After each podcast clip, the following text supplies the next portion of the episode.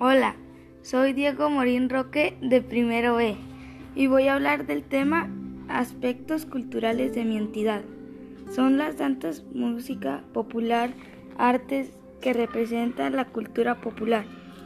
La promoción del turismo cultural son los museos y organizaciones culturales que hayan a adquirir ingresos adicionales para la economía.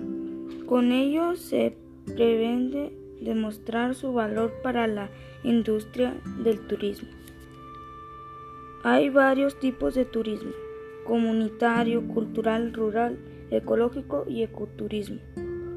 Los componentes que integran el turismo sostenible son economía, socio, cultural, medio ambiente.